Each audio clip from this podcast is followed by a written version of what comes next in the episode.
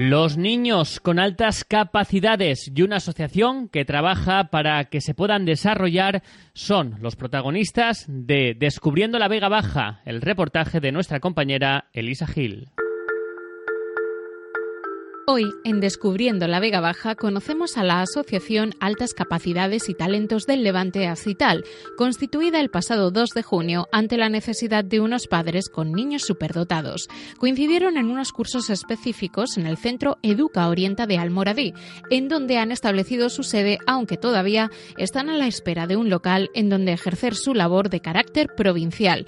Pero, ¿cómo llegaron estos padres a Educa Orienta? Esta fue la forma de Eva Cartagena, presidenta de ACITAL. A mi hija, con tres añitos, al entrar al colegio, eh, supuestamente mi hija no se relacionaba dentro del colegio y, no atendía órdenes. Entonces me la derivaron a la psicopedagoga del colegio, ¿no? Entonces se pensaban que tenía el síndrome de Asperger. Vale, mi niña era completamente normal fuera.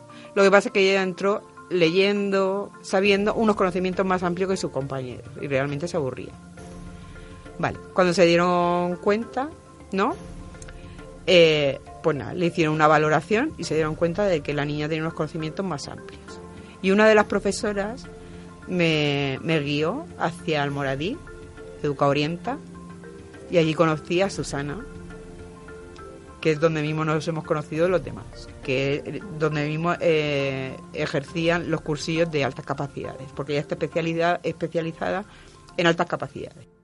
En cambio, Nuria Aquiles, vicepresidenta de Acital y vecina de Elche, tuvo que dar más vueltas. Yo, el mío, mi hijo tiene ocho años también ahora. Cuando entré en primero, hace, hasta en tercero, hace dos años, su profesora, por mal comportamiento, también no podía con él y lo derivó a la orientadora del colegio, que, bueno, le hicieron unas pruebas. Me dijo, palabras textuales, es muy listo pero no llega, tardaron como medio año en, explicarme, él es muy listo pero no llega, y al final me dijeron que tenía 126 de CI, un numerito, que a mí me da igual el numerito, pero bueno, que si no llegaba a 130, otro numerito, que también hay que borrar porque las altas capacidades no son un número, pero bueno, como no llegaba a 130, pues no llega, ¿qué vamos a hacer? No llega, y yo digo, bueno, yo mi hijo tengo que hacer algo con él, llegue o no llegue, ¿qué hago? ¿Dónde voy? Entonces fui, no sabía dónde, dónde ir, a dónde acudir. Y un psicólogo que había por, una psicóloga había por Elche. Y por teléfono me dijo, tienes un hijo muy listo pero no llega. Y digo, esto no puede ser. O sea, vamos a ver, si no lo has visto. Entonces yo digo, pues tengo que ir a alguien especialista en altas capacidades. Y a través de, de internet hay una, un blog, El Incansable Aspersor, que es de José Luis. Él eh, publicó, tiene un mapa en toda España de, de mapa de altas capacidades con profesionales de confianza. Y el que más cerca me pillaba era el Moradín y me fui allí. Por tanto, detectar a un niño con altas capacidades requiere de una valoración exhaustiva. Y en mi caso estuvo tres semanas, porque para que el niño no se canse, para que no dependa del día que tenga, ni, ¿sabes?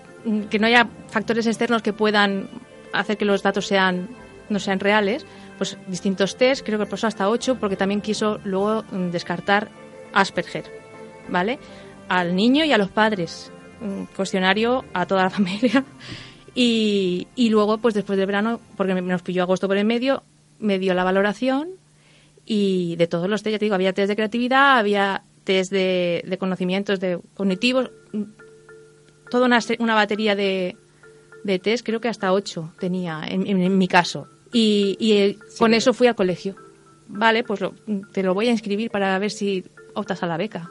Lo que pasa es que ahora mismo nos vemos con la tesitura de que en muchos colegios, aunque tú sepas que tu niño tiene altas capacidades porque le hayas pasado la, la evaluación, se la hayas pasado por privado, tú llegas al colegio y a ti no te admiten eh, esa evaluación privada y se preguntan por qué antes el colegio no había hecho una valoración más exhaustiva para poder aplicar la ley y con ello el enriquecimiento curricular o ascenso de cursos según el aprendizaje del niño.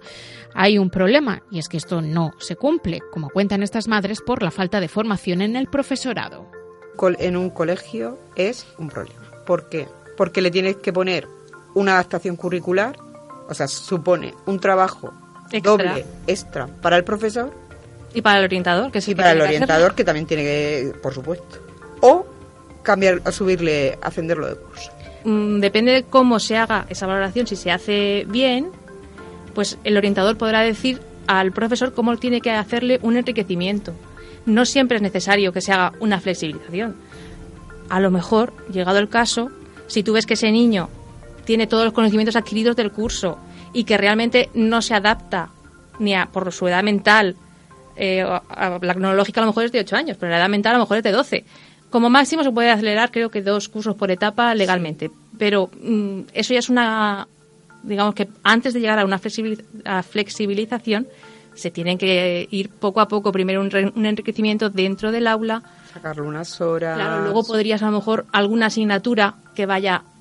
La asignatura a lo mejor que si destaca, si tiene un talento simple en matemáticas, pues a lo mejor solamente sube en matemáticas la rapidez de aprendizaje, comprensión y resolución de problemas, el dominio verbal, la gran curiosidad por el entorno hace que en ocasiones muestren aburrimiento o desmotivación en las aulas. Por eso la metodología del colegio influye tanto. En el caso de la hija de Eva, la metodología educativa del CEIP San Bartolomé de Orihuela es muy positiva, ya que trabajan por proyectos y vuela más la creatividad. En cambio, en el Colegio Santa María del Elche el libro, algo que ha limitado más al hijo de Nuria. Y la manera de estudiar es diferente todo un niño que trabaja por proyectos no, no le limitan las puertas. El niño que quiere saber más puede ampliar ese proyecto más. Cosa que si todo un niño le dices una página de un libro, es la página del libro. Pero el proyecto no, el proyecto lo puedes ampliar más. A ver, ya no me mandan esos avisos de que se ha portado mal, está castigado, ¿vale? Ya no está así.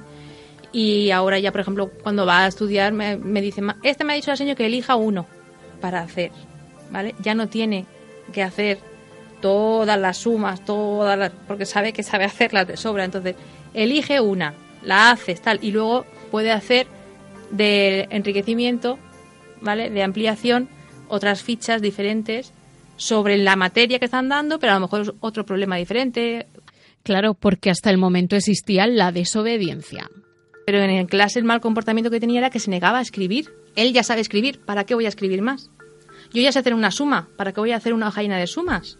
Explíqueme otra cosa, dame otra cosa, esto no me interesa. Entonces se negaba hasta poner su nombre y la profesora dice, si él sabe hacerlo, si él, ¿para que te lo hace de cabeza? No te lo escribe, te lo dice y no te lo escribe. Entonces la profesora sí que se dio cuenta, yo se lo agradezco mucho a la tutora, ella enseguida lo vio al, mes de empezar el, el primaria. ¿Y cómo son estos niños realmente? En primer lugar, hay que desmontar mitos. Se habla mucho, sale mucho en los medios, pero no te creas ni la mitad. ¿Vale? En todas sale la foto del niño de gafas con la pizarra detrás llena de fórmulas matemáticas y un niño de alta capacidad no tiene por qué ser así. Ser así. Que, que sobreestimulando a un niño pueda tener altas capacidades, o sea, es que eso no tiene sentido ninguno. Tú las altas capacidades pueden ser físicas, no tienen por qué ser solo intelectuales, estamos hablando de las intelectuales, pero eso en, en las físicas lo verías claramente. Tú dices, no, por mucho que entrene este niño, no va a llegar a ser Messi. Así que fuera mitos, estos niños se sumergen en lo que les interesa hasta el punto que parece que han desconectado del entorno. Sienten curiosidad por todo y a veces les lleva a no saber qué actividad elegir. O sea, cuando se concentra en una cosa y le puedes hablar, es que no te va a prestar atención. Está concentrado en lo que, en lo que a él le interesa. Realmente te está oyendo, ¿eh? Porque si luego te, dice lo que has estado hablando y lo que... Sí, porque cuando... Pero, parece como que desconecte, parece como que esté sordo.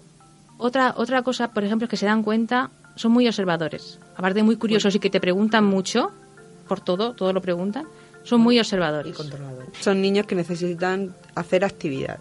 Mi hija está tiene cubierto de lunes a sábado, mediodía. En mi caso es porque ella quiere. O sea, ella está apuntado a lo que ella quiere. Porque yo llega a septiembre y le digo, venga, ¿qué actividades quieres este año? ella dice, todas. Y yo digo, no, imposible. sí, el mío también, todas. Le gusta todo, le, gustaría hacer todo. Incluso se frustra muchas veces porque es que no puedo, por ejemplo, no puedo ir a los talleres de Susana y al fútbol. Digo, Manuel, no se puede, a la misma hora.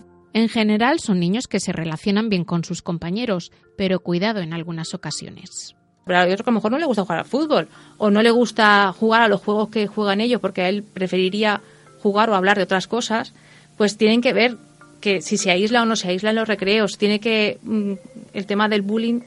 Eso pasaba. Los niños son. ahí pueden ser muy malos. Con mi hija tuvo que intervenir el director y la jefa de estudio. Si difícil es para el niño, difícil es para los padres saciar las necesidades intelectuales de sus hijos. Requiere de un gran esfuerzo. Habrá padres que, habrá, que dirán, te ha tocado la lotería y en mi caso no ha sido así. No, es que, ¿Por qué? Porque es todo lo contrario. Porque mm, tener un niño con altas capacidades y mantenerlo ahí arriba cuesta mucho. Yo creo que esto lo que nos hace es armarnos de mucha paciencia, de mucho amor Acital, adherida a la Federación Unión de Altas Capacidades y Talentos, lucha por formar e informar a las instituciones educativas, reivindicar sus derechos y dar visibilidad a la sociedad. En definitiva, que se cumpla la ley, porque no es posible que los alumnos de altas capacidades salgan adelante y desarrollen su talento si no reciben las ayudas adecuadas.